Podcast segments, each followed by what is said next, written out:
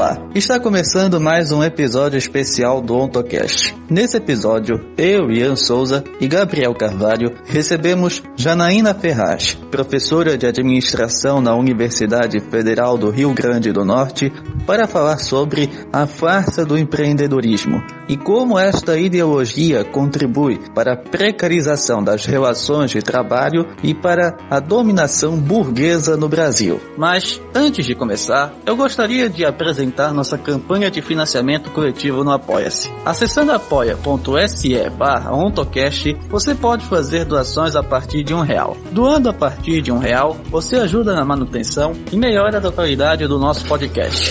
A partir de cinco reais, você participa de nosso grupo exclusivo no Telegram e pode conversar com os membros para tirar dúvidas e fazer sugestões de pauta. Com 10 reais ou mais, além de acesso ao grupo, você participa das lives do podcast. Com 20 20 reais ou mais, além do grupo e das lives, você concorre a livros e brindes comunistas. Fique agora comigo, Ian Souza, Gabriel Carvalho e Janaína Ferraz.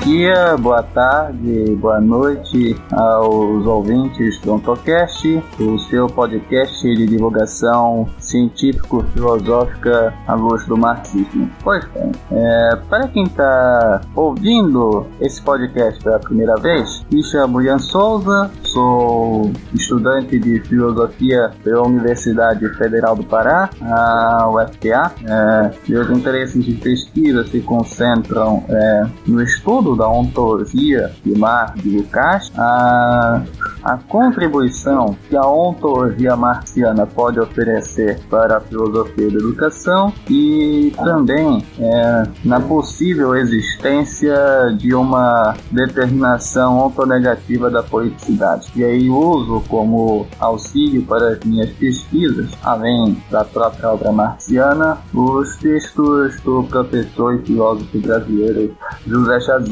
além de outros que pesquisam sobre esse tema. Pois bem, ao meu lado hoje está o meu queridíssimo colega, o meu queridíssimo camarada de tantos outros episódios, que é o Gabriel Carvalho. Pode se apresentar, Gabi. E aí, pessoal, bom momento a todos que estão ouvindo o nosso podcast. E para quem está ouvindo ele pela primeira vez, eu sou o Gabriel Carvalho, sou estudante de Ciências Sociais da Universidade Federal do Vale de São Francisco. Eu faço parte do projeto de de PIBID da minha universidade, PIBID de Sociologia e também recentemente apresentei um plano de trabalho para um projeto de pesquisa sobre a escravidão no Brasil, para o qual eu enviei esse plano de trabalho que vai estudar sobre a dominação social do tempo. É uma tese proposta pelo marxista canadense Maurice Postone e que eu vou aplicar nessa pesquisa para estudar sobre as técnicas de controle do trabalho no período da escravidão brasileira. É, pois bem, é, e para essa entrevista trouxemos uma convidada que é, que é especialista em um tema bastante interessante e também bastante polêmico, que é a professora Janaína Ferraz. Professora Janaína, a senhora pode se apresentar. Bom dia, boa tarde, boa noite para quem estiver nos ouvindo agora. Queria começar agradecendo o Tocast aqui na, nas figuras de Ian e de Gabriel pelo, pelo convite para estar aqui. É, fico bastante feliz de, de, estar aqui porque acompanho o trabalho de vocês e tanta gente boa já passou por aqui, né, com discussões muito caras, né, para nós que nos colocamos aí na, na árdua tarefa de, de, de, de procurar estudar né, os textos marxianos e de marxistas é, que, que julgamos que têm o poder de, continue, de continuar contribuindo né, com o pensamento científico, com o pensamento revolucionário. Então, poder estar aqui onde já esteve tanta gente boa me deixa realmente é, é, satisfeita. Então, muito obrigada pelo convite e parabéns pelo trabalho que vocês vêm desenvolvendo. Pois bem, o tema da nossa entrevista, e é por causa disso que convidamos a professora Janaína, é sobre a análise da ideologia do, do empreendedorismo que está tão em voga no nosso país é, já faz alguns anos. E a professora Janaína é, escreveu, uma tese, escreveu uma tese de doutorado que é, foi lançada em formato de livro recentemente é, sobre essa temática, sobre a temática do empreendedorismo e de como é, isso contribui é, para a dominação burguesa aqui no Brasil. É, portanto, professor Janaína, a partir de agora a senhora pode ficar à vontade para a sua exposição. Vamos lá então, Ian. É, eu vou, vou, só antes aí fazer uma, uma, breve apresentação da minha trajetória só para situar esse problema, né? É, é, eu, eu, eu tenho doutorado em administração, assim como mestrado e graduação, então toda a minha vida foi na administração. Geralmente, quando a gente diz que a gente é, é da administração e é marxista, o pessoal olha para a gente como quem, como quem viu um, um ET, né? Como se não houvesse problemas o suficiente, né, no âmbito da, da seja da produção, da circulação, da distribuição, da troca, que na administração pudéssemos é, tratar, né?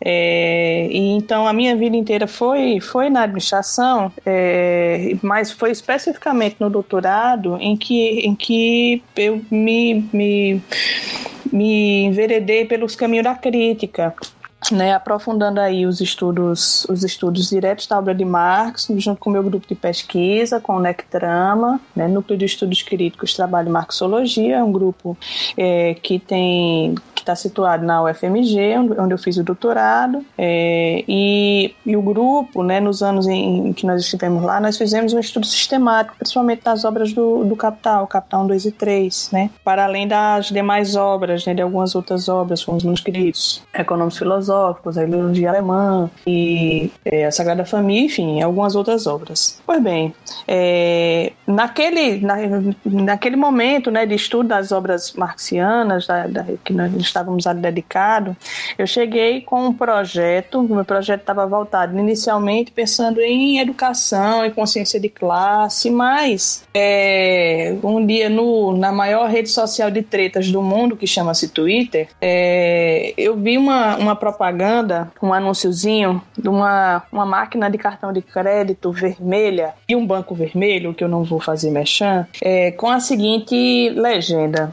é, esta é a sua nova carteira de trabalho. E aquilo me deixou assim atônita, né? Porque ainda que nós discutíssemos, né, e falássemos da aqui ali da, do, do quanto que o empreendedorismo, né, estava massificado, tinha se tornado de senso comum, mas a, quando esses caras chegam no limite de anunciar isso como virtude, né, no anúncio publicitário, teve campanha na televisão, outdoor, enfim, daquelas campanhas que os caras gastaram dinheiro. Então é porque a coisa já está realmente num grau de.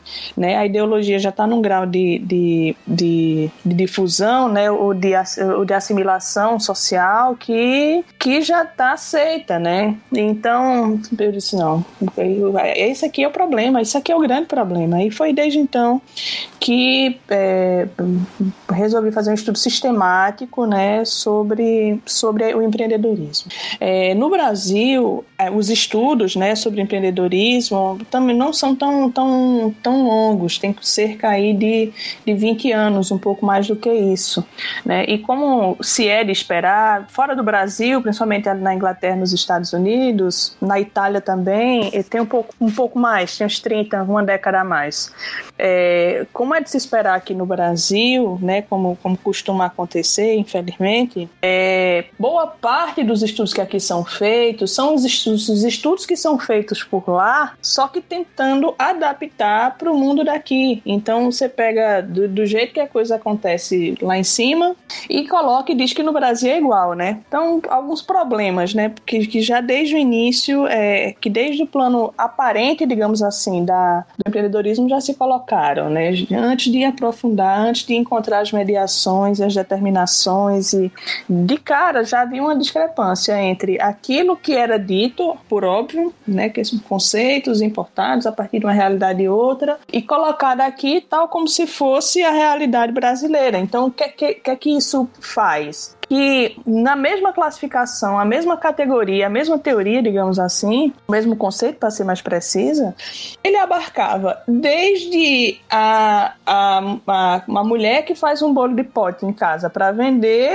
ao, ao ao desenvolvedor de, de web do Vale do Silício. Então, a gente sabe que esses, conceitos que, que, explicam tudo perdem a capacidade de explicar o particular, né? Eles perdem a diferença específica. Então, a primeira coisa está aí, ora, que, ah, aí os, os estudos não, é a categoria difusa, a categoria ainda precisa de um refinamento. Não, não é questão de refinamento, né? É questão que o, o uso desse, dessa teoria é uma outra, é um outro conceito, né? Então é por isso que ela precisa ser difusa, para abarcar uma série de, de, de de, movimentos, de que vai desde, como, como eu me referi, desde o, a realização, desde um bolo de pote, né, para fazer em casa, para conseguir ali uma grana, até o, o, desenvolvedores de web do Vale do Silício, tá todo mundo no mesmo nome, né, como se tal, como se fosse a mesma, a mesma situação, a mesma, é, o, é, o mesmo, a mesma explicação serviço para os dois. Então, primeira coisa começou daí, né, primeiro dessa, dessa separação.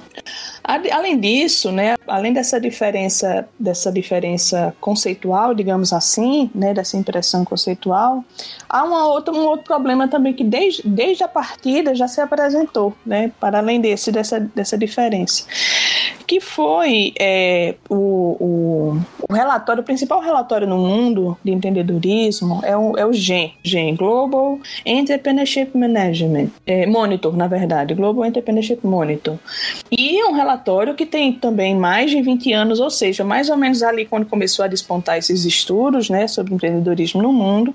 E ele cobre os principais hoje né, do mundo. Ele, então, há uma, um grupo local, um grupo onde, onde em cada um desses países realizam com especialistas, com institutos, um, por exemplo, aqui no Brasil é, é, o, é o SEBRAE, é a Universidade de Santa Catarina e mais o, um instituto que eu me esqueci agora a sigla que é um instituto ligado ao Inmetro. É, então, esses três são os responsáveis aqui no Brasil por fazer. E o Brasil participou de todas as edições. De 2000 para cá, o Brasil esteve em todas as edições. Alguns outros países não entraram, saíram tal. O Brasil não, sistematicamente participou de todas as edições. Então, eu me dei o trabalho de analisar cada uma delas, uma por uma, dessas edições, comparando e analisando a cada um deles o que é que eles diziam. E, assim, é impressionante a influência, né, de, da, da, desses relatórios no que diz respeito ao, ao fomento, no que às políticas públicas de empreendedorismo, principalmente, né? Então, sei lá, eles martelavam por tanto tempo que é preciso ter uma, uma lei, tal como surgiu um pouco mais além ali a, a lei do simples. Então, uma série de indicações que eles faziam lá, ó, é preciso massificar o empreendedorismo nas escolas, é preciso que isso apareça nas escolas, desapareça desde cedo e tal. Dá, logo em seguida, ali com, com mais um, isso aparecer nas escolas. Então, há uma profunda relação, né, disso. Mas o ponto que eu queria chegar desse relatório é que, na medida em que foram entrando mais países, né, durante os, os anos, é, a diferença entre esses países, a diferença no que diz respeito aos indicadores né, econômicos, sociais, é, culturais, enfim, são, são diametralmente é, distantes. E aí já não dava mais para eles colocarem todo mundo num saco só, né? Não dava para colocar todo mundo num saco só. Então eles começaram também a categorizar os países em três grandes grupos muito semelhante àquela diferença que a gente vê assim de, de, por exemplo, países desenvolvidos, países em desenvolvimento, países subdesenvolvidos, né, que foi usado na década de 90 até o início do Windows falava muito isso, né, primeiro mundo, terceiro mundo, esse tipo de categorização. Então também no empreendedorismo também foi feita uma categorização dessa. Né, eles também dividiram em três grupos, né, os grupos é, considerados de, acima lá, que são países que são movidos pela ciência, países movidos pela inovação e países em, em fatores. O que é, que é interessante disso, né, dessa categorização que eles fazem? É, Cria-se a ideia de mérito também para o país. Então, é, é, que ele diz: ó, há um conjunto de fatores que precisam ser atendidos se um país quiser subir de um nível para o outro, até se tornar um país que esteja lá no primeiro grupo. Então, ó, país, você precisa liberar. De, de, de, precisa acabar com a sua reforma trabalhista, com seu direito trabalhista, porque isso dificulta a vida do empreendedor. Você precisa é, é, ter acesso a, a, crédito fácil, você precisa ter um investimento tal em, em desenvolvimento tecnológico voltado para as fintechs. Você, enfim, ele cria um pacote é, que a gente pode imaginar aí é, a quem esse pacote atende, né? E diz que coloca como, como, como estágios. Então ele cria essa ideia de mérito que aparece para nós. Eu estou dando uma volta para depois chegar para a gente discutir numa perspectiva mais da subjetividade, como é que isso aparece, né? Como é que a ideologia se manifesta. Mas é um, é um, é um fenômeno que abrange, né? Então essa, essa própria dinâmica, a própria dinâmica política econômica é, dessa fase do capital, né? Desse momento do capital, né? Esse capital imperialismo, como diria a professora Virginia Fontes. Então é, é desse momento. Então cria-se entre esses países esse, esse jogo como estágios e como se um país fizesse aquelas, aquele pacote de, de atividades aquele país fosse se tornar é, um, um país mais empreendedor, né? E aí vem a, a, a pegadinha. Aí vem a, a. Que você diz assim, tá, maravilha. Então vamos, vamos, vamos, vamos aqui, sob hipótese, vamos colocar a hipótese de que um país atenda esse, esses pré-requisitos e consiga se colocar e subir aí, ganhar mais uma estrelinha e subir mais um, uma, um estágio, né, desses, desses que estão lá postos. E aí, esse país vai, vai ganhar o quê? Como é que vai ser agora? O que é que o empreendedorismo vende? Né? Qual, é, qual é a ideia que está subjacente aí, do ponto de vista é, político econômico? E o empreendedorismo atenderia duas, duas, dois, dois, duas grandes áreas, na verdade, dois grandes elementos que são necessários na sociedade capitalista.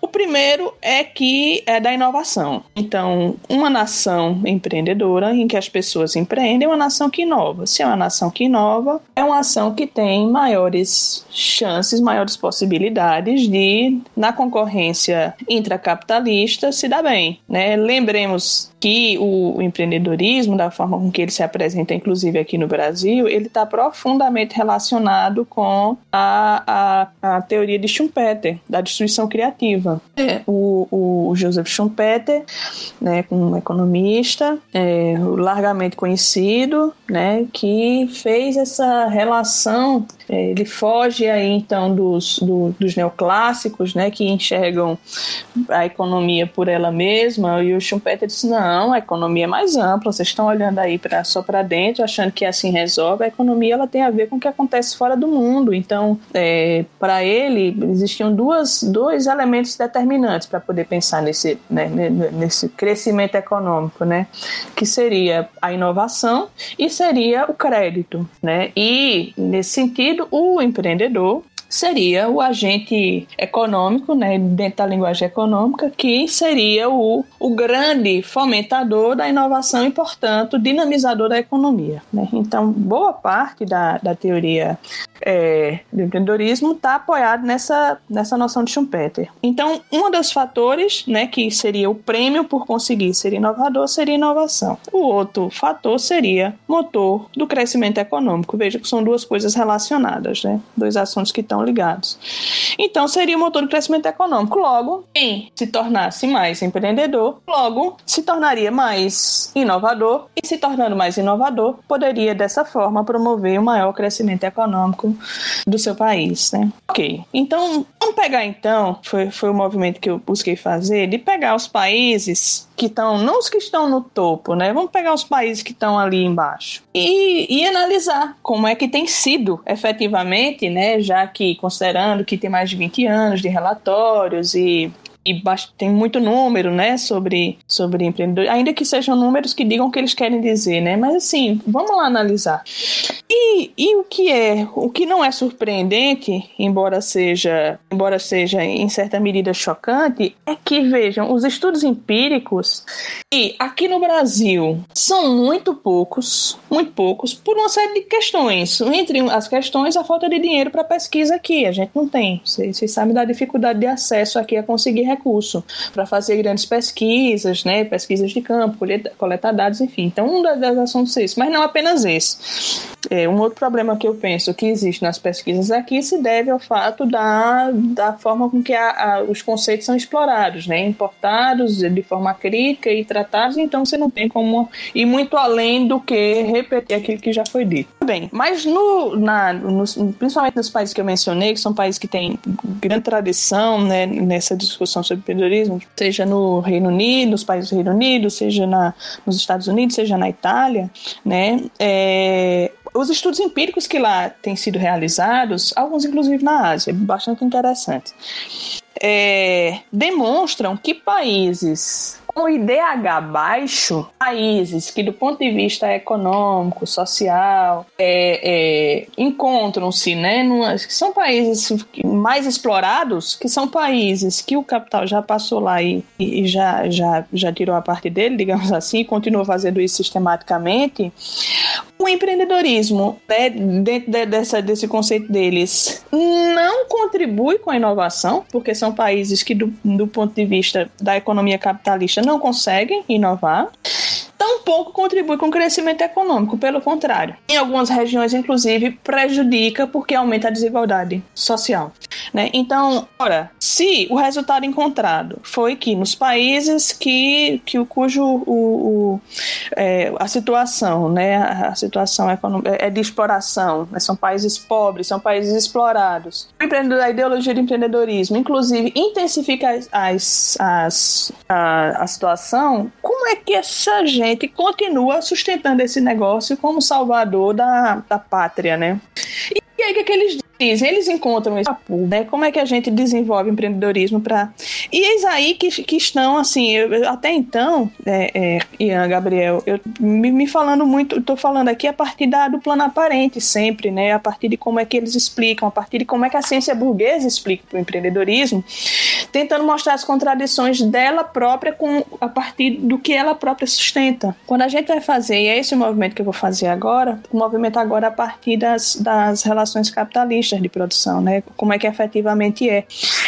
E aí, como é que efetivamente é, é, é como é que o empreendedorismo né, se, se dinamiza a, a, a, movimentação capitalista, é o que nos interessa, né? É o que, o que, é o que vai nos ajudar aí a tratar melhor essa, essa questão é, o empreendedorismo como tal, como, como ele aparece para a gente hoje, né, década, ele, ele se coloca e vocês vão encontrar bastante na literatura pós-70. Pós-70, junto com as políticas neoliberais, né, as ditas políticas neoliberais que está lá no, no, no, no, governo da Thatcher, do Reagan e no, e no Chile com, com Pinochet. Então são os primeiros que, que, tá, que, que por que, por que nesse momento? Porque é nesse momento que se torna uma política pública, né? Porque entra dentro da agenda desses governos é, como uma medida a ser realizada, né? Que seria exatamente o momento de exacerbação da lógica liberal às últimas consequências, né?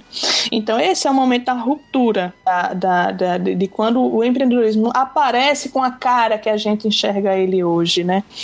É, é, só fazendo uma, uma breve uma breve exposição de porquê aí, né? Porque 70, todo o século 20, né? Durante todo o século 20, o século nós tivemos duas grandes guerras, né? Que quando o capital imperialista se coloca, né? Como, como o, o, digamos assim, o modo, o, o, nível de estágio de desenvolvimento das forças produtivas que é, os grandes conglomerados econômicos e financeiros distribuem mundo e partilham o mundo e, e exploram o mundo.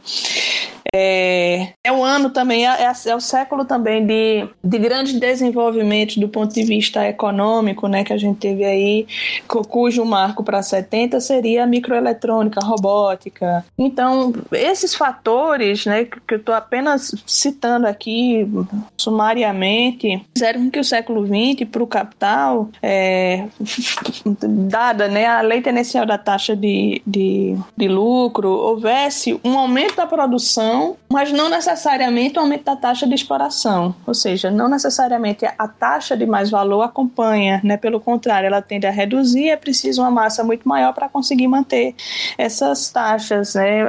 Aí a Marx fala disso como a composição orgânica do capital. O que é que nos interessa disso? É cada vez mais produção, cada vez, hum, por outro lado, né? Mais robótica, menos empregos. Então, isso é uma ponta importante da, da nossa conversa aqui. Então, se no início do século XX a ideia e a noção de, de trabalho, né, principalmente vindo da Europa, estava fortemente relacionada com estar numa fábrica, com estar numa grande empresa, com até ali, pós Segunda Guerra, ir para uma multinacional, fazer carreira, né, com a, a substituição né, dos postos de trabalho cada vez mais por, por, por pela automação, pelo trabalho automatizado automatizado, significa dizer de que as pessoas já não iriam conseguir vender sua força de trabalho. Homens e mulheres precisariam. Então, um dos problemas que estava posto é isso: alto desemprego, né, países com quadros de inflação, é, o capital que já não conseguia manter. Então, a ideia né, de que cada um iria agora é, virar-se por conta própria, desenvolvendo seu próprio negócio e que esse negócio iria promover tanto inovação para a nação, digamos assim, como também poderia contribuir com o crescimento econômico, para os liberais pareceu brilhante. Não, ótimo, resolve tudo de uma vez. Então, a gente, né, essas pessoas, elas vão sair do índice de desemprego, que elas deixam de ficar embora não é para acabar com o desemprego, né? É bom que se diga. Dentro dessa concepção neoliberal, ordoliberal, é, é, desemprego é uma questão natural que deve, inclusive, existir para garantir que os salários não, não passem ali do que eles querem pagar, né? Quer dizer, que vocês querem pagar, eles não querem pagar nada, mas tem que pagar, né? Então, é importante que haja um certo desemprego. Mas empreendedorismo, então, seria um meio eficiente de conseguir balancear essa pressão, né, promover a inovação e motor do crescimento econômico. Bom, isso se coloca principalmente nesses quadros, desses quadros desses países mais desenvolvidos, que é a história uma. Quando a gente olha para os países mais desenvolvidos, vejam, dentro dessa perspectiva capitalista, quando a gente olha para os países de, de, economia dependente, né, capitalismo independente, como é o caso do Brasil, a situação não é a mesma, porque historicamente nós não não não houve um momento nesse país né, aconteceu por raríssimas ocasiões e é um passado bastante recente, de a gente ter mais emprego formal do que informal. Então, desde, desde que o Brasil se coloca aqui dentro da dinâmica capitalista, a realidade aqui é trabalho informal. A realidade aqui é trabalhador por conta própria. A realidade aqui é do autônomo. Então, isso não é uma novidade pra gente. Isso não é algo, ah, não, agora vai todo mundo sempre do minha gente. Esse país aqui nunca foi o país de que tá a maior parte das pessoas. Essa realidade não, não serve pra gente, não explica a nossa realidade, ela é incapaz de explicar a nossa realidade. Só que é, o, o, o, empreendedorismo, e aí onde ele aparece, aí onde a gente vê a potência né, da, da ideologia, ela cumpre um papel, um papel é, é, ideológico que é, que é que tem sido um aliado, um aliado, um aliado bastante promissor, né, da, dessa, dessa lógica capitalista que se coloca para nós nesses tempos. Porque, veja, ela acabou resolvendo esses dois problemas que ele colocou e que eu, que eu falei sobre inovação e sobre motor do crescimento econômico, que, do ponto de vista do, do capitalismo, aparece para nós da seguinte forma. Quando a gente está falando de inovação, a gente está falando de progresso tecnológico.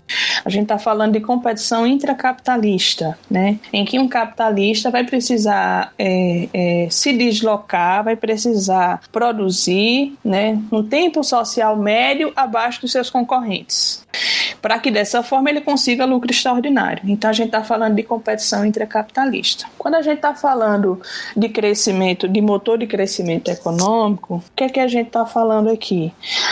de que eles querem continuar valorizando o valor. Eles querem continuar expandindo né, a produção capitalista. Para isso, o que é, que é preciso? Primeiro, é, é classe trabalhadora para extrair mais valor. Então, a classe trabalhadora precisa estar livre de qualquer de qualquer propriedade, de qualquer possibilidade. Você está completamente liberada né, para o trabalho, de classe trabalhadora para fazer isso e precisa de, de tempo, ele precisa acelerar. É, os ciclos de capital demandam que seja cada vez mais rápido para conseguir aí recuperar. Então, vejam que interessante. A ideologia do empreendedorismo ela possibilita tanto do ponto de vista do, do crescimento econômico que uma imensidão de homens e mulheres espalhados em todo o mundo estejam desenvolvendo algum trabalho que ainda que não sejam diretamente vinculados a um capitalista, indiretamente terminam contribuindo com, com, a, com a lógica capital ou com a dinâmica capitalista, né? Então, quando eu me referi logo no início falando da, da, da moça do bolo do pote, né, de que vende para conseguir fazer a renda dela, se ela não anunciar no Instagram, né, e aí para isso ela vai ter que ceder ali alguns dados dela se ela não tiver um Pix, se ela não tiver uma maquininha de cartão de crédito, ela não vende.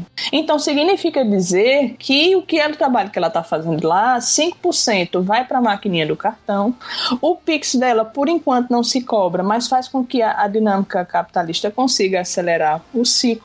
E o Instagram, os dados dela estão sendo levados e levados e somados com os dados para minerar lá com, com, junto com os grandes conglomerados financeiros. Então, eu estou dando um exemplo exemplo trivial, é um exemplo bastante simples de como é que essa relação tá, tá posta para gente, né? Então, outros exemplos, se, se você pega dos dois maiores é, é, é, é tipos de negócio, né, aqui no Brasil, trazendo de novo para cá, que, que que mais aparecem, né?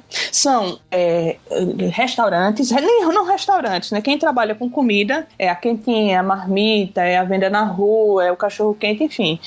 É restaurante e beleza. Beleza, manicure, é, cabeleireira, tá. Gente, aonde é que essas pessoas compram o material que elas precisam para trabalhar? Considerando que é uma infinidade de, de pequenas, pequenos negócios desse, né? Não dá para chamar isso de negócio, né? Mas enfim eles vão comprar nas grandes redes, grandes redes de supermercado. A cabeleireira vai comprar nas grandes indústrias que tem de, de estética. O Brasil é um das maiores é, é, consumidores do mundo de produtos de estética. Né? Perde apenas, se não me falha a memória, perde apenas para os Estados Unidos. Então, é, veja, conseguiu então dessa forma, e é o que, que, a, que a gente chama de empreendedorismo precarizado. Quem é um empreendedor precarizado? Né? Que ele já, inclusive, a literatura já já, tá, já está admitindo né, essa categoria por evidente, é o, é o trabalhador, é a trabalhadora, é a classe trabalhadora. Que não consegue vender sua força de trabalho e não conseguindo vender sua força de trabalho, só resta uma alternativa que é fazer aquilo a única coisa que aprendeu a fazer, que o que tá, o que a grana dá para fazer, ou que as condições ali daquele momento permitem que se façam, né? E assim é possível é, é, diminuir a pressão sobre é, a pressão que existe, né? Sobre a, a, a, a a pauperização crescente, né?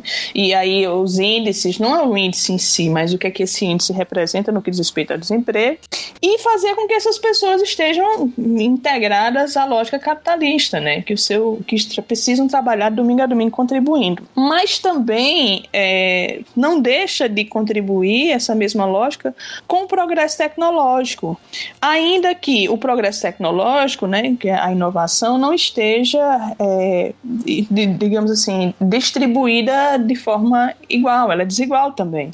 Então é aí o papel, por exemplo, das startups. Papel que é, no Brasil é mínimo, né? O, o, papel dessas empresas, mas isso é um super negócio, né? Para os capitalistas, um super filão. É, e aí há uma infinidade hoje em dia, uma rede mesmo de empresas, né? Que chamam de investidores anjo, de, de aceleradoras, porque imagine, ao invés de uma dessas grandes empresas essas grandes empresas todas, elas apoiam, sabe? Apoiam as startups e criam programas e tal.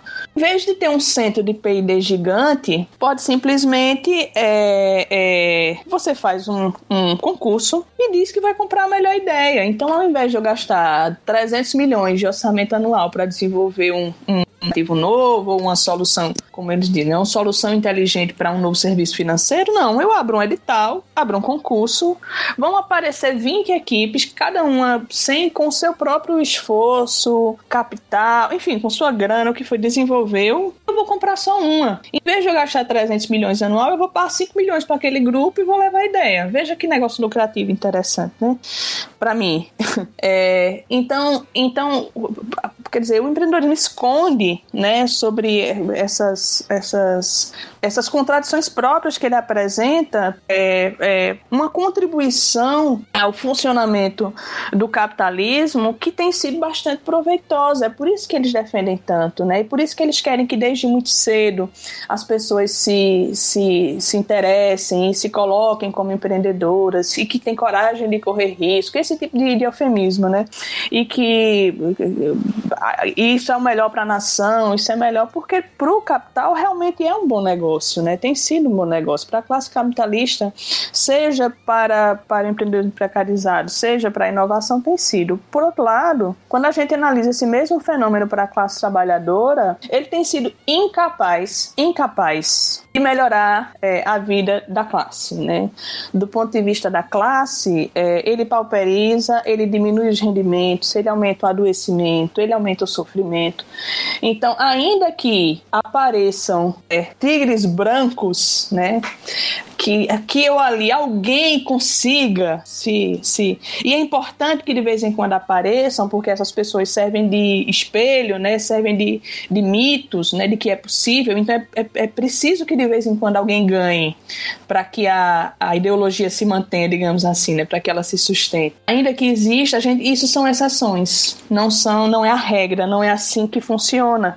Então, depois dessa longa é, é, exposição, assim, ainda que tive que fazer um resumo aqui, é, para a gente começar, para gente, para colocar o problema e a gente poder dialogar. É, no livro, no meu livro, para além da classe, para, para, eu esqueci o nome do meu livro, gente, para além da prática empreendedora no capitalismo brasileiro, no livro, essa discussão aparece com, com é, obviamente, né, com mais detalhe, com mais calma, e eu deixo aqui a recomendação para quem se interessar pelo assunto, conferir lá que tem com mais detalhe. É, eu só gostaria de ressaltar que foi uma excelente é, exposição, professora, através, é, sobre o papel que o empreendedorismo exerce enquanto uma ideologia burguesa que é, mascara e encobre é, as relações de exploração da classe trabalhadora. Enfim, foi uma ótima exposição, professora. É, então, eu gostaria de fazer aqui é,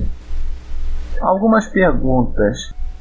Então, professora, é, como nós sabemos, é, nos últimos anos, é, os movimentos sociais têm, é, os movimentos sociais têm adquirido uma grande importância é, nesses últimos anos, inclusive é, ganhando espaço na, na grande mídia e tal. Então, nós nós vemos frequentemente comerciais de mulheres, é, de negros, é, que afirmam que o empreendedorismo é, seria uma das formas é, de empoderamento, ele é uma das formas de levar adiante as lutas anti-opressão. E nesse sentido, eu gostaria de perguntar para a senhora como que é, o empreendedorismo é, atrapalha, nesse sentido, é, as pautas que são importantíssimas, como é, a pauta feminista, a pauta da luta antirracista, é, sendo que o empreendedorismo vem é, apropriando essas lutas e revestindo de uma ideologia burguesa? Ian, é uma excelente pergunta. E é uma questão que tem me, nos últimos, nos últimos meses, eu tenho me debruçado sobre ela, né? Exatamente por conta do que você mencionou, desse, desse, desse crescimento, né, que a gente tem visto, inclusive na mídia mesmo, sobre o caminho, então, para é, é, eles falam muito em representatividade, né? Seria é, o empreendedorismo, eu, eu chamo de spin-off de empreendedorismo, né? Os spin-offs, né? Então, empreendedorismo negro, empreendedorismo feminino, empreendedorismo para favela, é, empreendedorismo, de um modo geral, é social, né? E dentro do social tem esse, esses, esses empreendedorismos todos. E, e, há alguns problemas nessa solução, me parece, né? Alguns problemas, eu vou falar de alguns deles aqui. A primeira coisa de, de daqui que é problemático é que quem sustenta o empreendedorismo para os grupos, são chamados as minorias sociais ou grupos minoritários, é, o faz acreditando de que existe dentro do empreendedorismo é, algo que possa ser aproveitado. Então, chega no nível tal o, o, o maniqueísmo de ter, de ter pesquisador de falar de bom e mau empreendedorismo. Vejam só que coisa. Então, há quem diga que é preciso olhar com menos, não, tem que olhar com menos ceticismo para o empreendedorismo. Há um potencial aqui que precisa ser aproveitado como se fosse possível possível a gente cirurgicamente separar toda essa história que a gente falou aqui até agora, como é que esse negócio se desenvolveu e como é que esse negócio aparece para nós hoje, e retirar dele alguma coisa de positivo ou alguma coisa de, de aproveitável para o desenvolvimento humano. Então, não há, não há simplesmente porque o empreendedorismo, como ideologia, né, que se coloca para a sociedade capitalista, né, na verdade, de interesse da classe capitalista para manter o capital se valorizando, para manter a valorização do valor. Então, olha, o que, que, o que, que dá para tirar de, de que dá para a gente separar disso dentro da lógica capitalista? Né? Ele já nasce, então, portanto, ele já nasce vinculado profundamente com a noção de exploração humana, já nasce profundamente é, vinculado com o individualismo, já nasce vinculado com é cada um por si, não há isso de, de social, não há isso de. Então, ele já nasce, então não, não há como fazer isso do, do, né, do, ponto de vista. Talvez teórico, pode, você pode no artigo recortar e colocar o que você quiser. É revista para provar. Do ponto de vista real, vida real, não dá, não dá, não tem como. Então a dinâmica é a dinâmica capitalista. Se é a dinâmica capitalista, você é classe trabalhadora. Se você tiver envolvido com, com qualquer atividade disso aqui, o que vai acontecer é pauperização. É, então, para comer a história é isso. Então não tem como salvar. O empreendedorismo é, é esse tipo de capitalismo aqui que a gente tem falado. Nesse nível de, de, de, de, de crueldade, com esse nível aqui de nível de, de exploração, de pauperização. A segunda coisa a ser falada em relação a isso é que esses grupos, né, que, que desses spin-offs de empreendedorismo, são exatamente os grupos que estavam na, na, na, dinâmica do mercado de trabalho como um mercado, é, não, não fora desse mercado, isso é importante colocar, não fora desse mercado. Mas as margens desse mercado, no sentido que são os grupos que recebem menos, quando conseguem entrar, quando conseguem vender sua força de trabalho. Então, a mulher recebe recebe menos do que o homem, e, e uma pessoa negra, um homem negro recebe menos, uma mulher negra recebe menos ainda. É, um, um, jovem que, que nasceu e que vive numa favela, ele tem que trocar o endereço para poder ser contratado, que se ele disser que é da favela, ele não é contratado. Se ele colocar lá o endereço, ele não é contratado. É, as pessoas LGBTQI+, que precisam suavizar qualquer traço identificador de, de, de, de, permanecer a essa população em muitos lugares se quiserem ser contratadas e se quiserem permanecer nos empregos. Então, veja, são grupos, para começo de história, são grupos que no mercado já estavam numa situação de, de Opa. de desvantagem. Por quê? Porque, embora, é, do ponto de vista da sua força de trabalho, da sua capacidade de trabalho, eles têm exatamente a mesma capacidade de entrega, né? então, do ponto de vista da força de trabalho enquanto capacidade, o é indiferente a, a, a quem é a pessoa, o que é que ela faz para da vida dela. Então é o seguinte: vai entregar o trabalho, vai, tá valendo. Só que do ponto de vista da, da venda dessa força de trabalho, né, do ponto de vista do mercado, do ponto de vista que vai aparecer para nós no salário, não. Então, mulheres brancas, negras, os homens brancos, negros, as pessoas LGBTQI+, as pessoas com, com, com capacidades cognitivas ou motoras reduzidas, enfim, toda, toda, toda essa gente que somos nós é, entrega o mesmo trabalho né, do que diz assim, mas ganha menos, recebe menos. Porque, é, como, como a gente sabe, a formação né, do, do preço do trabalho, do salário, é social. É social, é socialmente dado. Bom, problemas disso então. Então, ora, considerando a dificuldade do mercado de trabalho, né, que é que nós falamos aqui, uma redução desses postos, desses postos de trabalho. É, onde é então que esse grupo, né, vai, ora, se já está de modo geral reduzindo, onde é que esse, onde é que esse povo vai trabalhar? O que, essa, o que, essas pessoas vão fazer, considerando que eles são tantos, que nós somos tantos? O que é que nós vamos fazer? Onde é que nós vamos trabalhar? Onde é que nós vamos vender nossa força de trabalho? Aí surge a mágica. Olha, não, você pode empreender, você pode, você não precisa de patrão, você pode trabalhar de casa, você pode é, achar alguma coisa que você goste muito e, e, e, sem precisar, inclusive, ter que sair todo dia, sem precisar de patrão enchendo o seu saco, você pode trabalhar de casa. E essa solução é vendida como sendo um meio pelo qual, né, se essa pessoa conseguir ter esse negócio, conseguir tal, que os problemas, então, que levaram essa pessoa do ponto de vista social a ser uma minoria seriam resolvidos. Então, ah, se você então começar a ser, se você for uma, uma empreendedora, até redundante, né, minha gente? Empreendedora feminina. se você abrir um negócio, então quer dizer que você vai ficar, que usou até a palavra empoderada, né? Que tem inclusive problema com essa palavra, né? Porque se tornou, é, já é uma apropriação americana, né? Estadunidense. É, é, é, é, dessa mesma lógica, né? Desde do, do que chama de, de administração por objetivos e toda essa lógica, enfim.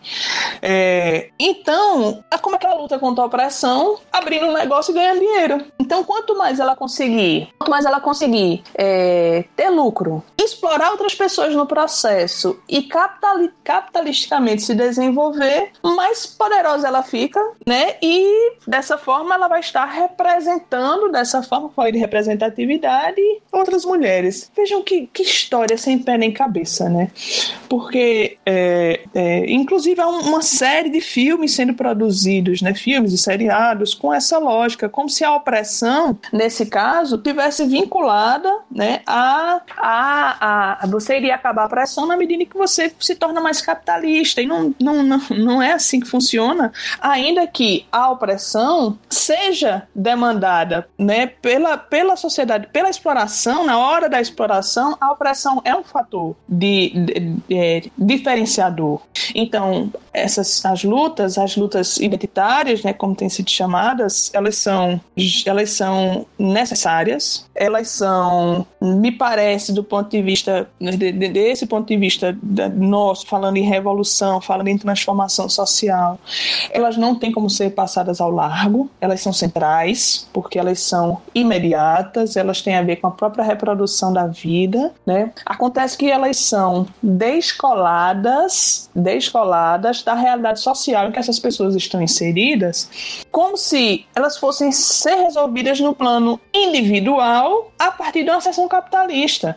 Então, como é que eu resolvo aquilo que o capitalismo criou? Com mais capitalismo. Vejam que mágica. Então, aquilo que aquela condição que o capitalismo me colocou fora, né, às margens, ganhando menos, sendo mais explorada, se eu me tornar uma capitalista, eu resolvo, né? Então, é, é, isso sem falar na, na, do que nós falamos antes, da, da, do, da própria incapacidade do, do, da ideologia do empreendedorismo de, de promover essa ascensão, né? de promover essa, esse aumento na sua capacidade de compra. Ainda tem essa questão, você ainda vai ter que enfrentar toda a concorrência para conseguir chegar nisso. Né? Então, Ian, olha, é uma questão importante, é uma questão, me parece, central no nosso tempo e que nossos, nossos movimentos sociais precisam é, acender uma luz de atenção em relação a essa armadilha que é o empreendedorismo, colocando como o salvador e o realizador das, da luta contra a opressão. Na verdade, ele faz o inverso. Na verdade, ele intensifica essas condições, ele pauperiza e é incapaz de resolver a opressão. Pelo menos é o que até então é como, é como uma coisa tem aparecido é, nos estudos que a gente tem realizado. Então, professora, já que você falou agora sobre essa questão do uso do empreendedorismo para tomar conta né, das pautas eu não gosto dessa palavra, né? Mas pautas identitárias, né? A questão negra, a questão do feminismo, LGBT, etc, né? Penso também que agora a gente podia entrar numa outra seara que é essa questão sobre a entrada do dessa noção de empreendedorismo em áreas, por exemplo, como das ciências humanas, né, que a gente pensa ser algo que não não tem muito a ver né, com essa, essa ideia de empreendedorismo, já que são pesquisas de longo prazo, são pesquisas que têm baixa, baixo interesse imediato econômico. É, que são questões que vão tratar, tanto vão tratar de questões de desenvolvimento humano que tem pouco interesse do sistema privado, como também é, vai tratar, em alguns casos, obviamente, né, não, não sempre, mas que vai tratar de uma crítica da sociedade como ela está posta e que isso iria no sentido inverso ao dos interesses privados né? Mas mesmo assim a gente vê a criação de é, criação de empresas júnior, de cursos de em cursos de humanas, né? Na, no meu curso mesmo de graduação aqui de ciências sociais, o pessoal criou uma empresa júnior de ciências sociais. Então, é uma coisa assim que me preocupa, né? Porque é uma entrada dentro dessa lógica de é, apropriação precarizada do, do capital da nossa produção científica, que obviamente vai ter desdobramentos sobre essa questão de que isso vai trazer ali uma, uma interferência ainda maior, porque já existe, né? Um certo tolhimento, né? Do que a gente pesquisa na academia, mas aí vai, vai se ter uma interferência ainda maior dos interesses privados dentro da pesquisa em ciências humanas que vai ficar subserviente aos interesses daquele mercado que ele vai ter que atender nessas empresas, né? Então eu queria saber qual é a tua opinião sobre essa entrada do empreendedorismo, né, na área de ciências humanas. Boa, Gabriel, boa. É, começa com, com, acho que um dos principais sinais de alerta disso foi o Futura-se, né, que é o projeto que esses caras estão tentando passar a todo custo, encontraram bastante resistência na universidade, mudaram o plano. É, mesmo sem o, o Futura-se passar efetivamente, formalmente, sabe, é, a lógica do Futura-se já está impregnada. A gente vê isso nos departamentos, nas reuniões. É, a lógica, essa lógica do capital, né, no seu atual momento e no seu atual estágio das forças produtivas, né, que muita gente chama de neoliberal e é um nome interessante para poder sinalizar, mas eu particularmente acho que é um, eu acho que é um nome ruim. Eu acho que é uma categoria ruim, porque me parece, só fazendo um parêntese aqui, que boa parte da literatura, ao demandar um neoliberalismo, eles estão comparando, digamos assim, estabelecendo a comparação com, com, com o estado de bem-estar social. Com, então ele se coloca como um contraponto. E não como que é, que é o momento atual do capitalismo. Então a gente está falando de capitalismo. Capitalismo, um velho capitalismo piorado, sem máscara, é, sem mediação, direto na veia. Então, é, é, falar de. Eu acho que, eu acho que nesse, nesse sentido, né, capital imperialismo da professora Virginia faz mais sentido do que falar em neoliberalismo, que além de tudo é um falso cognato, né? Porque de, de, de liberal tem muito pouco. É, na verdade, é um Estado forte, né? um Estado que, que controla, que, que é um Estado que está às costas da classe trabalhadora. Pois bem, fechando parênteses. Essa lógica, então, essa lógica individualizante, essa lógica de que cada um faz a sua carreira, essa lógica de que é tudo uma questão de, de correr risco, ela está impregnada na vida social, né? ela está impregnada. Por exemplo, as pessoas falam que investiram numa relação, né? As pessoas falam, ah, não, eu investi tanto nessa relação e agora a gente terminou, né? Ou, não, eu vou tô aqui planejando a minha carreira, aproveito enquanto eu estou nos quatro anos da faculdade, já vou fazendo um curso de idioma, porque quando eu saio... Então, essa lógica, né, essa lógica do, do, do mercado, ela, ela, ela conseguiu, né, o próprio avanço do capitalismo, mercantilizando inclusive os afetos, né, mercantilizando é, os nossos hábitos, né, através dos algoritmos hoje, tudo isso. Então essa lógica ela está muito presente na vida, ainda que a gente não perceba, né, o que a gente então é uma questão de tempo para que ela se colocasse né, na produção do conhecimento também como coisa dada. A lógica é essa, a lógica é mercantilizar tudo que for possível. Para mercantilizar tudo que for possível, o empreendedorismo é excelente, porque ele vende isso como virtude. Ele vende a exploração como virtude, ele vende o lucro como virtude, ele vende o só você se destacar na sua sala, porque você vai ser um pesquisador que vai publicar no paper, não sei das quantas, e vai ter uma produção tal e vai ganhar um prêmio, vai colocar isso como virtude, né? E os outros que não conseguiram, paciência, não se esforçaram o suficiente, não ganharam edital, é, a competição tá aí, mas não tem para todos. Então toda essa lógica, toda essa lógica que é a lógica capitalista levada, como eu estou dizendo, as últimas consequências, né?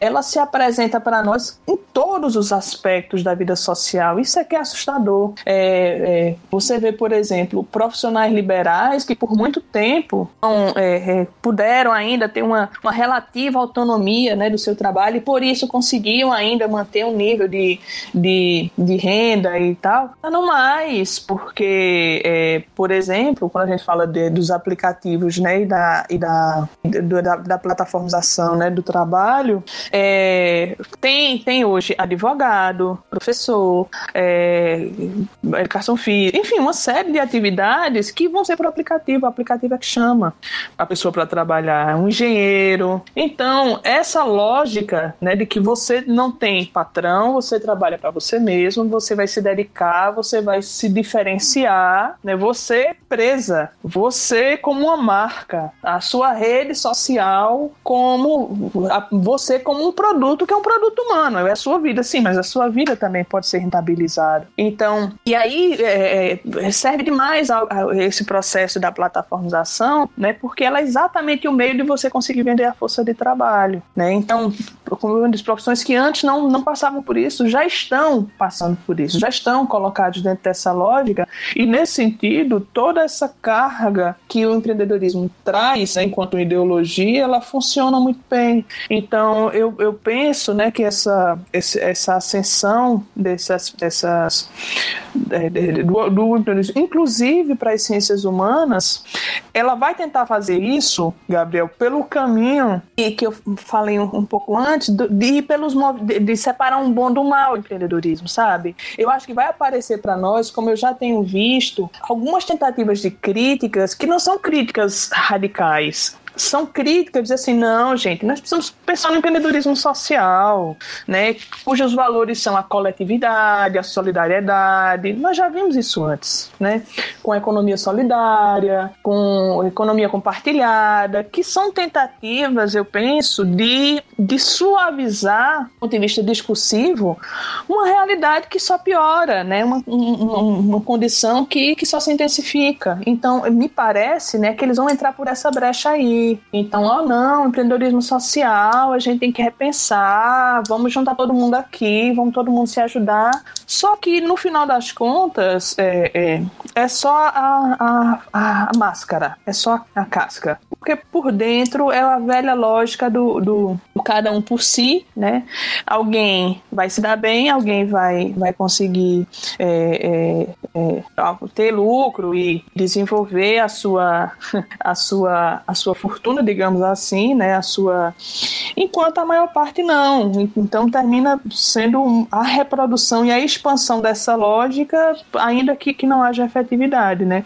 Então fiquem espertos, na verdade, eu acho que a gente tem que ficar atento a essas ideias de, de críticas que não sejam radicais, que sejam tentativas de colocar como se fosse possível é, trabalhar, por exemplo, ideias como coletividade e solidariedade. Por que isso? Então, quer dizer que todo mundo quer é, é, é, é, tem uma como se fosse uma, um julgamento moral de que as pessoas são egoístas e que não pode ter ninguém, com efetivamente um desejo da construção de uma sociedade. Não, gente, não é questão de julgamento moral. É óbvio que tem pessoas que realmente acreditam que é possível, né, e que tentam que, que, com um projeto social, desenvolver e tal. A questão é que a lógica capitalista, no seu funcionamento mesmo, ela é o oposto de solidário. Ela é o oposto de coletivo. O coletivo é o trabalho, a apropriação individual. Porque se não for dessa forma, o capital não acumula, e se o capital não acumular, ele não segue se reproduzindo. Se ele não segue se reproduzindo, ele morre. A lógica da dinâmica da sociedade que a gente vive é a lógica do cada um por si e que, no que diz respeito à, à valorização do valor, é a, é a reprodução dele que está em primeiro plano, todo o resto vem depois. Se não, se aquele negócio social, por exemplo, não der lucro, ele fecha. E para ele dar lucro, ele precisa explorar. Então é, um, é, uma, é, uma, é, uma, é uma contradição insolúvel do ponto de vista da solidariedade, né? do ponto de vista, do ponto de, vista da, da de ser o caminho para um desenvolvimento humano mesmo. Né?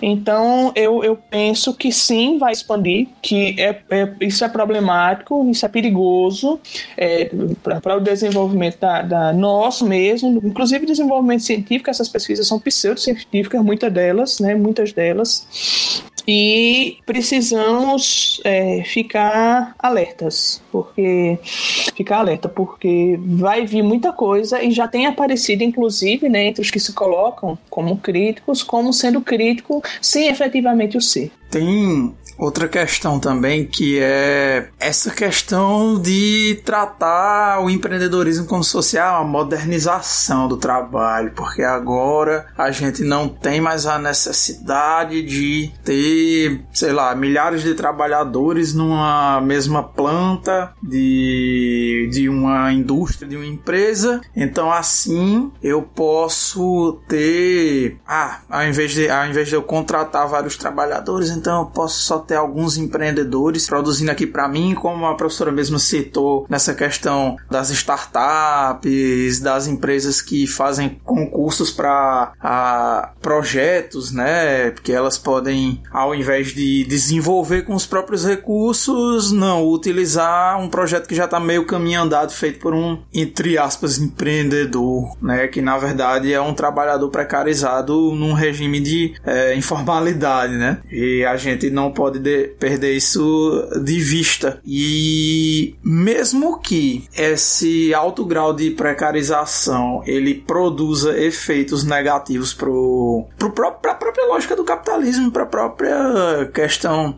da taxa de lucro e tudo mais, nesse, nesse contexto de, de crise estrutural, a lógica do capital ela vai tomando essas, essas medidas, entre aspas, irracionais para tentar manter o processo de acumulação, de valorização do valor rolando, né? E a gente vê cada vez mais a sociedade caminhando para esses processos de uma. Principalmente falando aqui dos países aqui periféricos, né? De você ter cada vez menos um crescimento de trabalho produtivo, né? cada vez menos crescimento para falar aqui nos termos econômicos mais próximos, um, crescimento em empregos formais, um emprego que, que seja produtivo, enquanto que está crescendo é, serviços e, e, em especial serviços extremamente precarizados, como é, por exemplo, nos processos de uberização e nesses processos de trabalho individual, autônomo, das pessoas tendo que trabalhar por conta própria que a gente sabe que é algo que está dentro da lógica do capital, obviamente está fazendo o valor circular, mas em questões de produção é algo muito pouco produtivo, vamos dizer assim.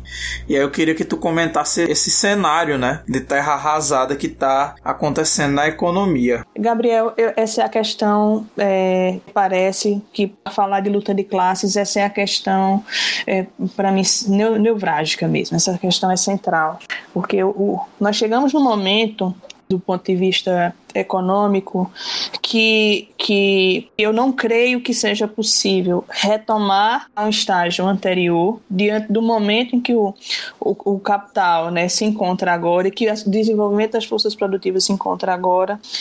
Só que também, da forma que as coisas estão, a gente já não consegue pensar também no futuro. A gente já não consegue vislumbrar como é que vai dar para continuar a viver é, diante das condições de vida que a maior parte, falando do Brasil, da, da população brasileira, é, da situação que a, a, a classe trabalhadora brasileira se encontra. Então, eu, eu, penso que nós estamos diante do momento de, de uma ruptura, de uma profunda ruptura.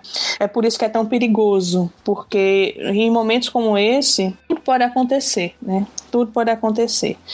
É, o cenário que nós temos hoje, né? Então, dos, dos metade da força de trabalho ativa do Brasil, né, em torno de 100 milhões de pessoas, em torno de 50 milhões de pessoas, é, atua em alguma atividade casada, ou sem direito, é, ou não consegue vender é, numa quantidade suficiente para conseguir se manter.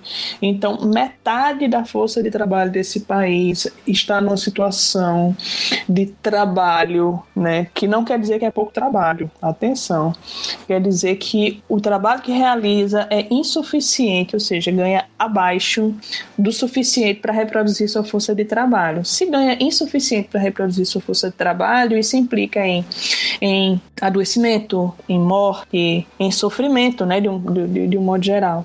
É, a política da forma com que está, né, que essa essa lógica desse de, desse essa lógica de, de, de que é o que é dito neoliberal, mas eu já fiz o alerta, né, já fiz a, a minha já falei em relação a isso. Essa, essa, essa, essa forma, esse meio, essa lógica levada às últimas consequências do ponto de vista do Estado não funcionou em lugar nenhum. Então, mesmo do ponto de vista capitalista, e é aí onde entra essa questão, por exemplo, da industrialização. Mesmo do ponto de vista capitalista, é, não funcionou, não tem funcionado. Né? Os, os, países que enveredaram por esse caminho voltaram atrás, porque do ponto, mesmo do ponto de vista, mesmo do ponto de vista capitalista, não tem funcionado. Então a gente pergunta, ora, mas então por que se, que se mantém aqui, apesar de, mesmo na, na perspectiva, porque a, a, classe capitalista também não é uma só, né? Ela é, ela também tem os seus, as suas franjas e os seus grupos, né? Ainda que seja mais fácil para elas se organizar em torno de, um, de uma ação do que nós, né? Na, do outro lado, na classe trabalhadora.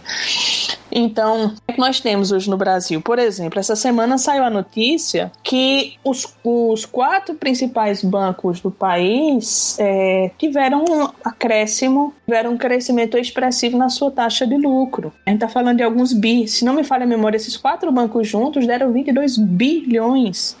Então, a crise para esse banco não chegou. Tá tudo muito bem, obrigada. Tá tudo, não tem o que mudar, tá tudo certo.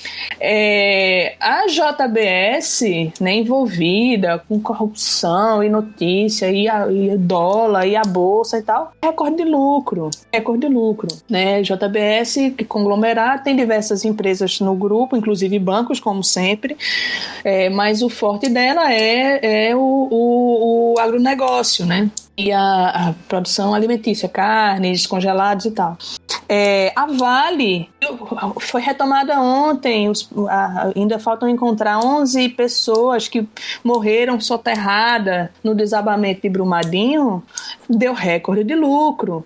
Então, veja, esse problema econômico todo é um problema que, que é a classe trabalhadora quem está pagando a conta. Então, eles não estão muito preocupados em resolver, não. Não estão preocupados em resolver porque está dando resultado. Eles estão dando lucro, estão comemorando. E com a situação da classe trabalhadora, não está conseguindo comprar arroz, não está conseguindo comprar óleo, não está conseguindo comprar feijão nem carne, porque está tudo indexado em dólar, que é o que interessa a, a, esses bancos, é o que interessa a esse agronegócio, é o que interessa a, a eles que continuem dessa forma, enquanto a população que passa fome não tem onde vender sua força de trabalho e tem que sair todo dia com, com arriscando aí pegar o vírus como é que tem acontecido.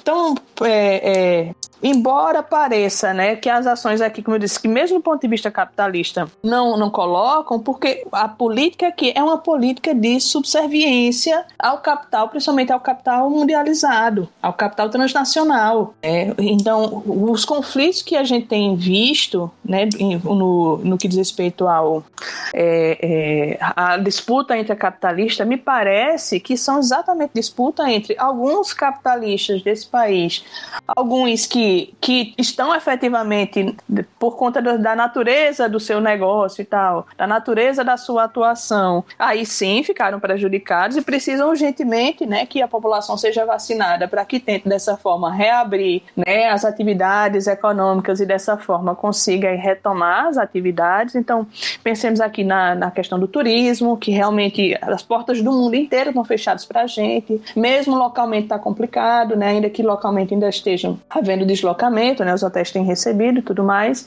Então, turismo, é, educação. Então, existem outros capitalistas que estão sofrendo, digamos assim, os efeitos, né? Da, do desastre, da, da, da, da do, tratamento, né? Que foi dado aqui para a pandemia. Mas outros capitalistas não. Outros capitalistas estão tranquilos, está normal. Então, é, é, a situação, quando disse, chegamos num, num, num limite, chegamos numa, numa região perigosa. É, o que me parece, né, dentro dessa situação, Gabriel, é que é, a gente não pode esperar que a própria classe capitalista, né, que está muito bem representada na Câmara, no Senado e no Planalto, né, nas três casas, a classe capitalista está muito bem representada, que eles vão resolver é, essas questões, porque a situação para eles está confortável, inclusive com esse cenário de, de, de, de não haver crescimento. Né? O PIB não cresceu, não está crescendo, não vai crescer e tá tudo bem. Quer dizer, o que antes era considerado para eles caso de vida ou morte, agora tá, tá tranquilo.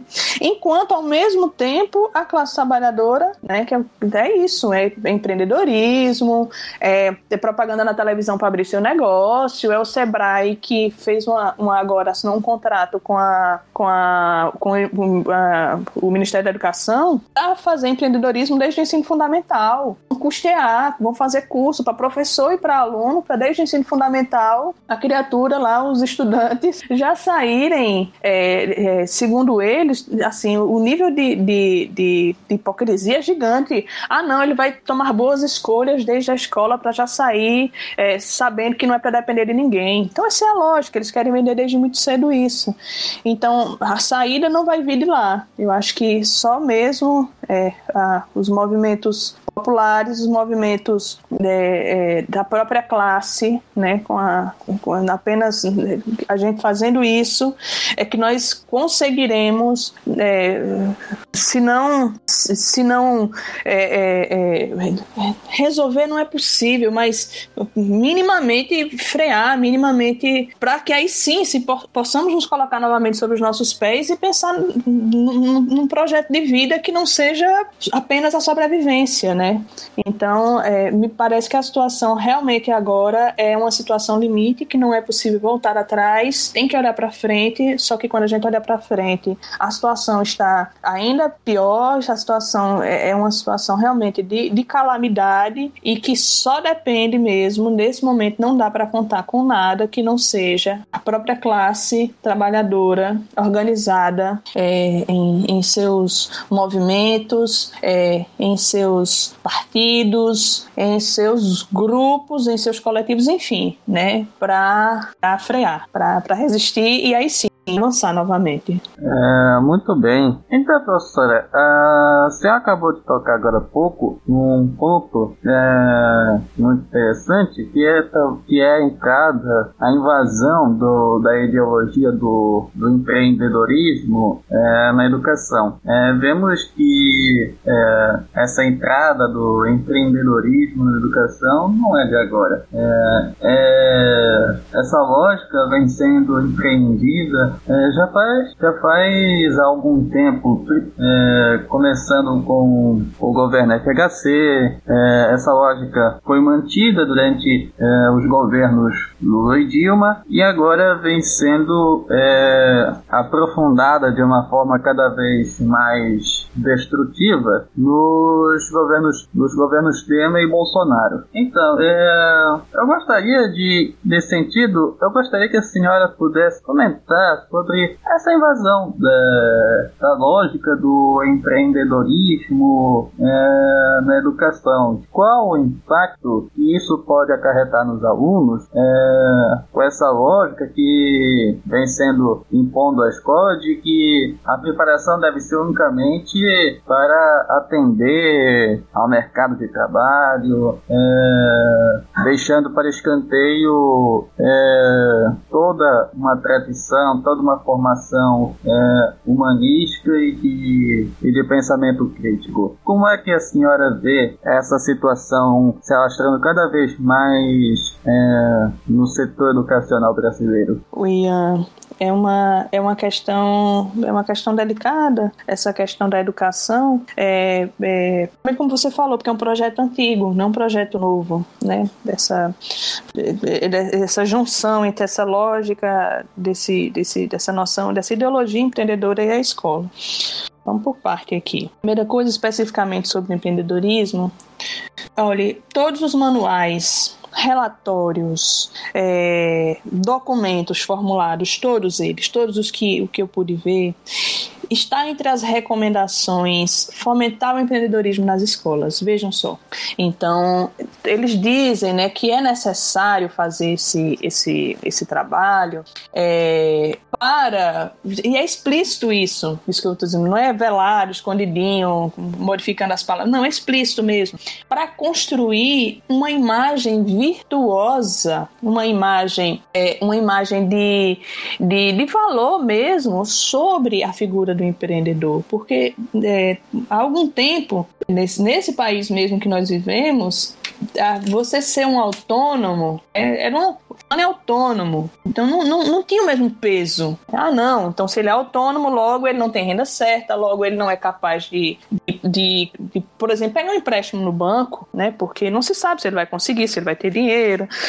Então é alguém que não conseguiu entrar no, no mercado formal, né? E hoje em dia, quando você. As pessoas têm maior orgulho de ir lá e colocar que é empreendedor, né? Você, a quantidade de entrevista hoje, né? Que a gente vê lá e coloca o letterzinho embaixo, né? Quando aparece no jornal, tá lá a função, né? O trabalho da pessoa. Empresário, né?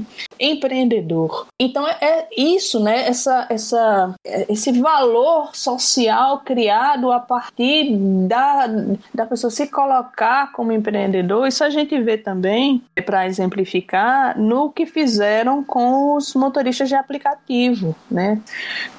Óbvio, são, a gente tá falando de 4 milhões de pessoas, isso era antes da pandemia, esse número, agora eu não sei, agora sei lá, deve ter dobrado, é, de pessoas que atuam com, com, com aplicativo, seja para fazer transporte de pessoas ou para entregar comida. Então, chamam-se, muitos deles se chamam, se autonomeiam empreendedores, porque essa é a lógica que está subjacente, né? Quer dizer, é mais virtuoso você ser um, do ponto de vista social no nosso tempo, um empreendedor do ramo de entrega de, de comida, do que você ser alguém que tem uma atividade sem qualquer garantia, sem qualquer segurança, com um aplicativo que você não sabe nem quem são as pessoas que estão do outro lado. Então, por que, que eu estou dizendo isso? Porque eles colocam, então, desde a mais tenra idade, se essa lógica já for colocada lá, né, o que parece, né, a ideia que se passa, além de todo o quadro virtuoso do que seriam essas competências tendências empreendedoras, essas características empreendedoras, mais importante do que tudo isso, né, é a ideia de que não há alternativa. A ideia que isso é central nessa ideologia, sabe? Isso é central. É, é, não sei se, se vocês já tiveram a oportunidade de ler o Realismo Capitalista, do Mark Fisher, e tem sob subtítulo É mais fácil imaginar o fim do mundo do que o fim do capitalismo.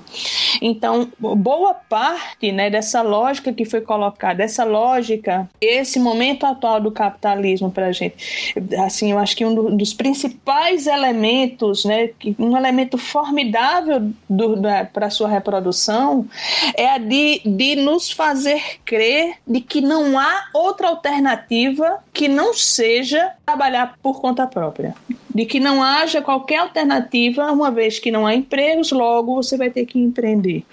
Como se o capitalismo fosse coisa dada, acabada, pronta e não há nenhuma outra alternativa. Então, é, no momento em que isso vai desde esse projeto, né, essa, essa, essa ideia, essa, essa deliberação deles de colocar desde a escola, quer dizer, você desde muito cedo você já diz que não tem alternativa.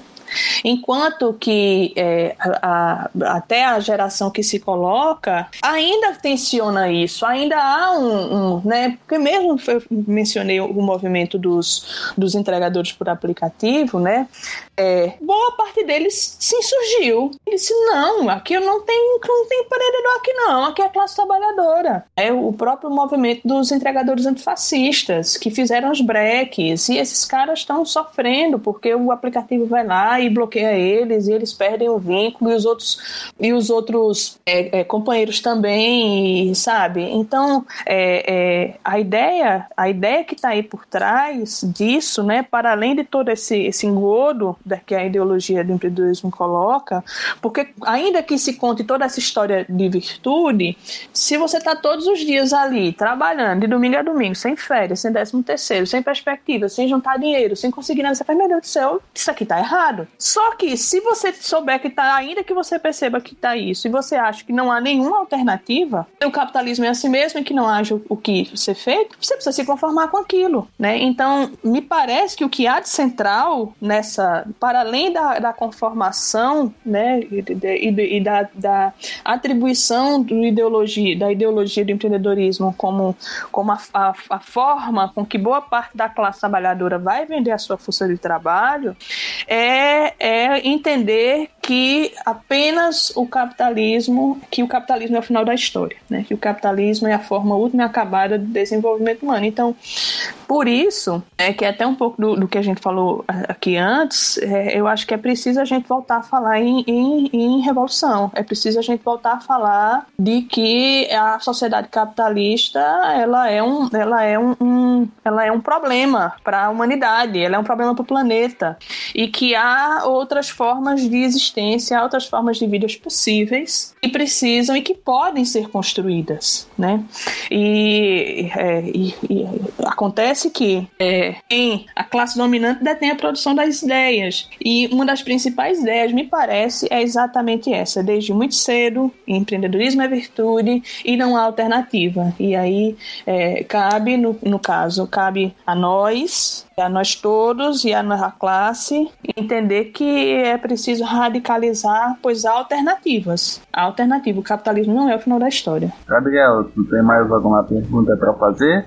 Não, não, vou fazer pergunta não, só quero agradecer a professora por ter aceitado nosso convite. Eu acho que a gente fez uma conversa muito massa aqui e que foi extremamente importante, né? Porque hoje a ideologia que eu penso ser a mais prejudicial e nefasta para a organização dos trabalhadores de todos os setores é essa lógica do empreendedorismo, que eu penso ser extremamente prejudicial, desmobilizante, contra-revolucionária e que é algo que vai contra o, o sentido da emancipação humana como um todo, né? É algo que vai totalmente contra qualquer tipo de aspiração de uma de uma melhoria de vida, de uma continuidade da nossa existência como um todo, né? Penso que o, o empreendedorismo é uma ideologia que está contribuindo para a gente caminhar para o buraco e eu espero que a gente consiga sair desse caminho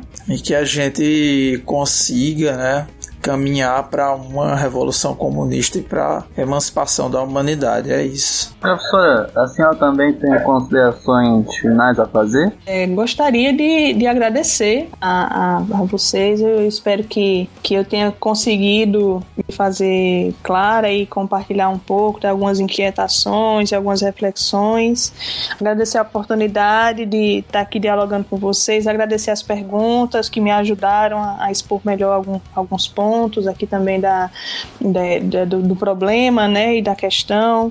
E parabenizar mais uma vez o trabalho que vem sendo desenvolvido, o trabalho do AutoCast, e colocar à disposição para quem quiser conversar mais, dialogar, as pesquisas seguem, a gente segue acompanhando é, a movimentação, né?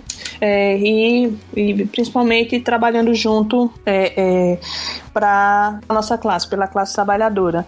É, queria também convidar a conhecer as redes sociais do nosso grupo de pesquisa. Do, é uma rede, a Rede Trama, tem pesquisadores de, de todo o Brasil, também na Colômbia, professora dele.